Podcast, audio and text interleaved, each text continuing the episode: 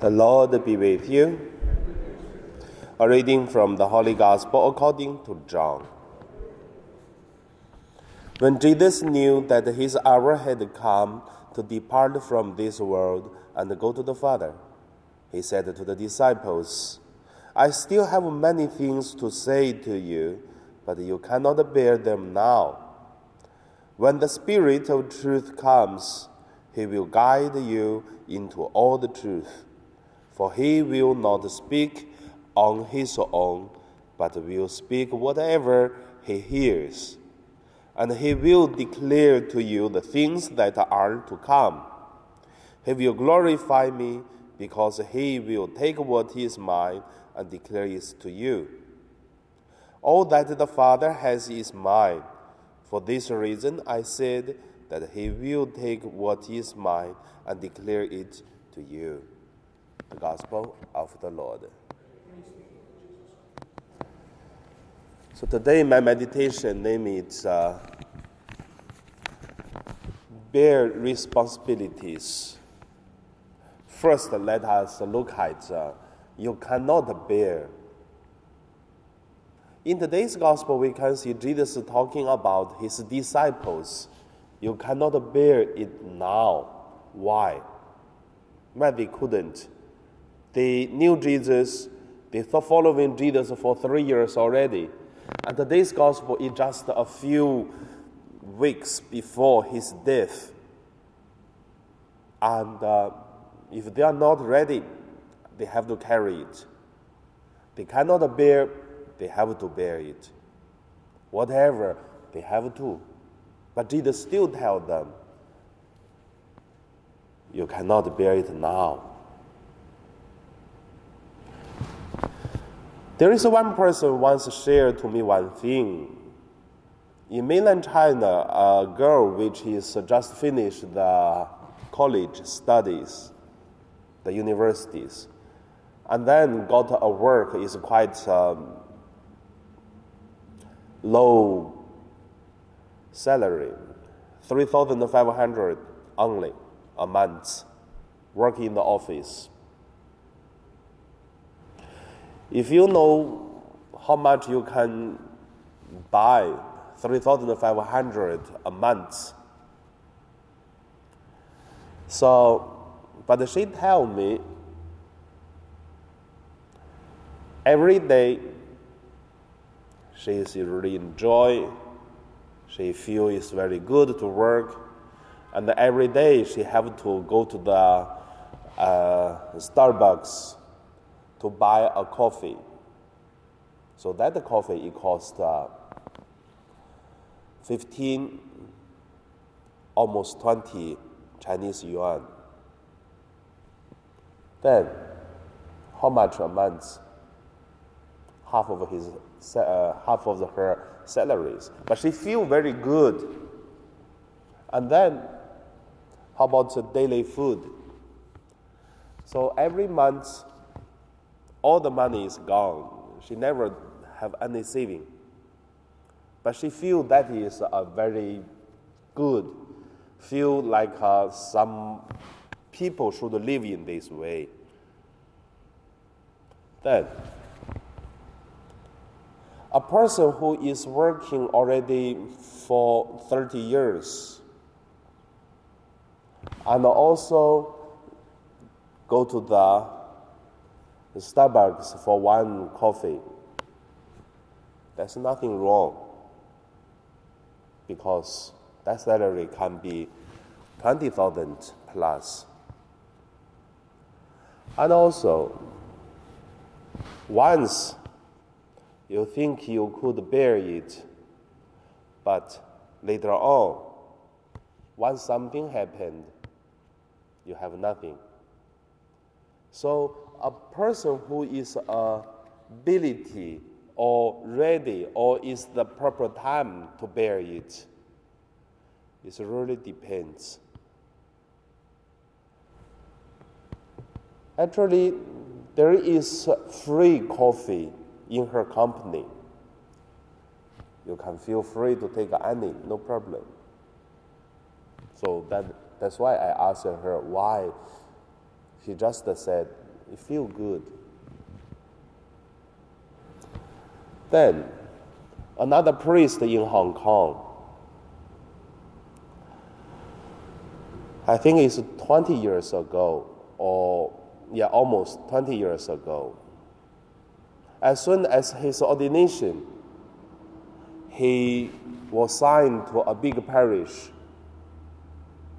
So, doing a lot of um, ministry work in the parish, and then burned out. And also did not make a very good relationship with the parish priest. After three years, he left the priesthood.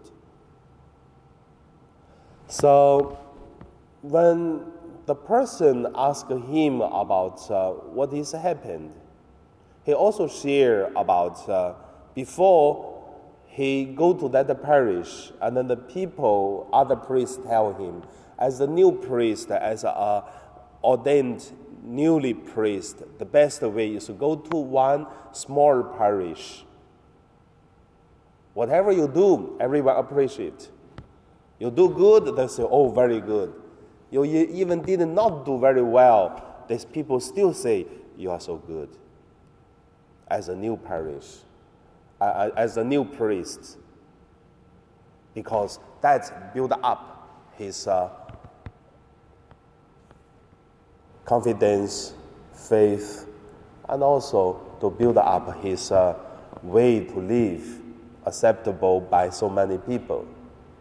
But he said he has no problem, but at the end he found out he cannot bear that uh, challenges. Because in the big parish, whatever you do, many people are very demanding. Everything, every action you did, and then the people don't feel you are okay. Because for the new priest, it's so easy to look at the no, but never have uh, enough abilities to look at the supportive and also the people who agree, but only look at is not agree. However, only three years that the priest left his priesthood, he cannot bear it. So the second point, let us look at how could we bear it? How, how could we start to bear it? I believe there are three ways we will start to bear it the responsibilities or to bear the, the mission God gave to us. The first way is God will put us into a situation so that we will practice, we will experience. Not that heavy and not uh, that uh, easy. It is just for the practice and the experiences, just the place that God wants the person be. And also, the second way is through others through others' challenges and through others' uh, support. Because in this world, there's no any hatreds, no any love with any reasons. There's always a reason, all from the goodness, the holiness of our heart, so that we love, or from the evil, from the, the bad part in our life, then we hate someone.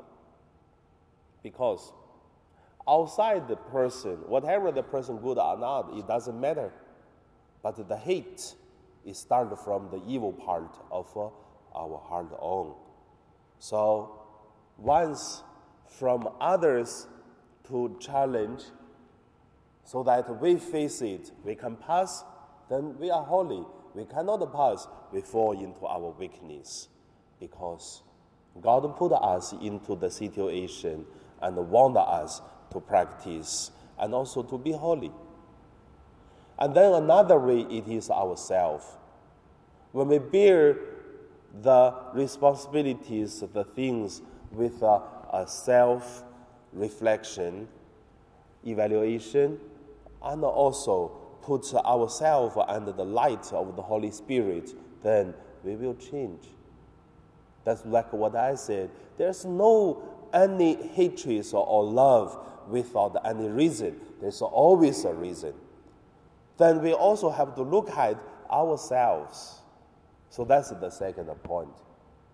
The third point, let us look at uh, when can we bear the responsibilities or when we are able to bear what God gave to us. I remember Father Lee, the priest, 93 years old. If I have something I do not know, I confused or I don't know how to fix the problem, and then I used to ask him because he is already, as the priest, already more than 60 years. Then, every time when I tell him the things he used to love, because he experienced it already, normally he going to say, "Don't worry," and also give a solution which is very easy, because he bared the responsibilities and he faced himself. He have been facing the challenges already in the whole life, and also many times he gave me the idea I can see two things for the old priest very important. First is the world it belongs to God. So everything has a problem, we have to go back to God, then we will see the answer. The second thing is we belong to God. So all of us, in whatever the position, whatever we do, we are belonging to God. So that uh, we do God's will then we will see God arrange, you put yourself at the position of God want you to be, then everything will be different. It's not that difficult. I remember one person come to me to say, "Oh, Father, you know I help you a lot, so you should uh, really happy." I said, "Yes, I'm really happy, but I don't think that's because of me or whatever I'm good, you come to help. God sent me to help me. So, same, God will send some people to practice us, and God will send helpers to help us. So, put all these bear responsibilities, it is the meditation. So, how do you bear your responsibilities? So, how do you live? in God? How do you live with others? And now we pray.